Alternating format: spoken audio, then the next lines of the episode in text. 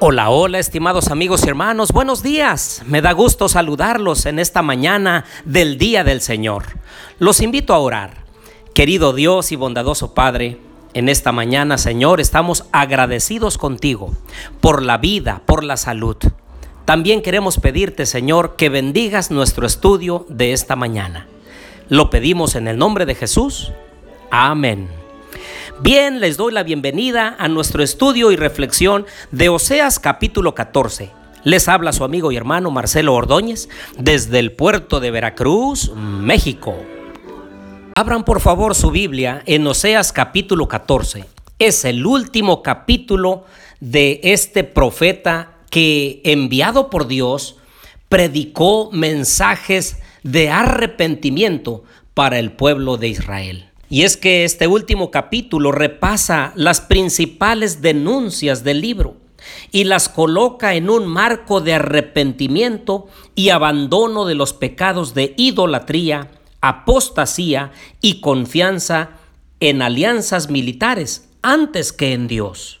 Como hemos visto hasta ahora, Oseas comunicó mensajes de Dios, predicando sermones apasionados que describen cómo se siente el Señor por causa de la infidelidad de Israel y a dónde los conduciría dicha infidelidad. Vimos algunos sermones principales, aunque mordaces, concluyen con una nota de esperanza.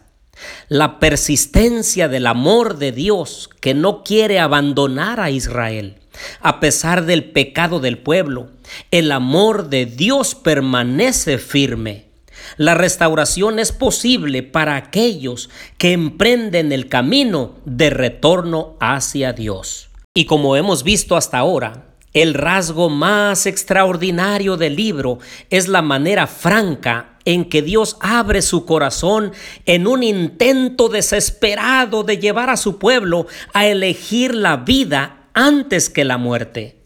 Dios es como una persona desgarrada entre dos sentimientos encontrados. Por un lado dice, ya no los amaré más. Y por el otro se hace las siguientes preguntas. ¿Cómo podré abandonarte, Efraín? ¿Te entregaré yo, Israel? Dios quería incluso especificar qué palabras debía decir el pueblo a fin de hallar oportunidad de salvarlos, curarlos y amarlos sin medida. La historia de Oseas ha sido una historia de amor extraordinario de Dios hacia su pueblo. El versículo 1 del capítulo 14 dice, vuelve Israel a Jehová tu Dios, pues por tu pecado has caído. Llevad con vosotros palabras de súplica, volved a Jehová y decidle, Tres cosas importantes. Quita toda iniquidad. Número dos, acepta lo bueno. Y número tres, te ofreceremos ofrenda de nuestros labios. Así está concluyendo el profeta con una apelación, con una súplica que el pueblo debe quitar la iniquidad, aceptar lo bueno que viene de Dios y entonces ofrecer ofrendas de labios extraídas de lo más profundo de su corazón de una relación estrecha con Dios.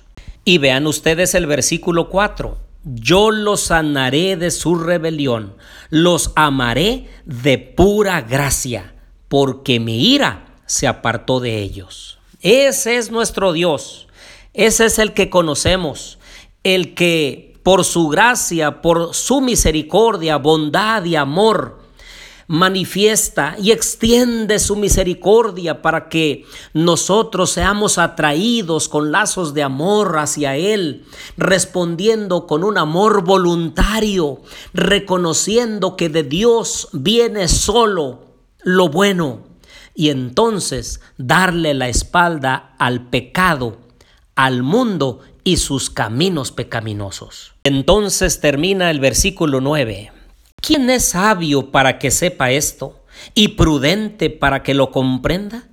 porque los caminos de Jehová son rectos, por ellos andarán los justos, mas los rebeldes caerán en ellos.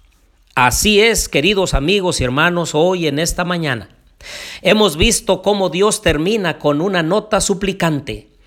Por desgracia, la mayoría del pueblo del norte, las diez tribus, se perdieron llevados al exilio por Asiria.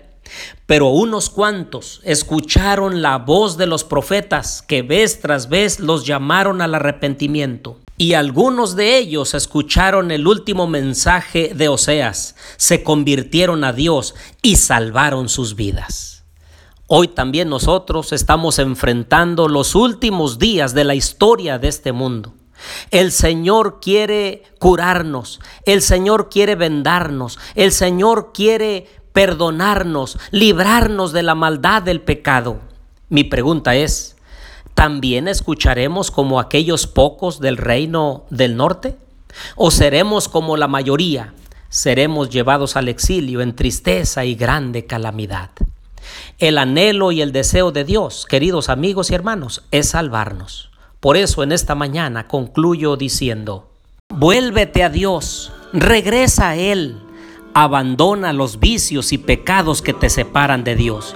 Y entonces, junto conmigo, comprenderemos el grande amor de Dios y viviremos una vida diferente para honrar y glorificar el precioso nombre de Dios. Los invito a orar. Querido Dios y bondadoso Padre, gracias por tu mensaje de arrepentimiento del profeta Oseas. Gracias Señor porque te presentaste como un padre preocupado por sus hijos en donde fuiste capaz de manifestar un amor tan grande enviando a tu Hijo para que nosotros podamos salvarnos. Gracias Señor por esa dádiva y que todos nosotros los que escuchamos este audio podamos regresar a ti con corazón contrito y humillado y aprendamos a amarte el resto de nuestra existencia.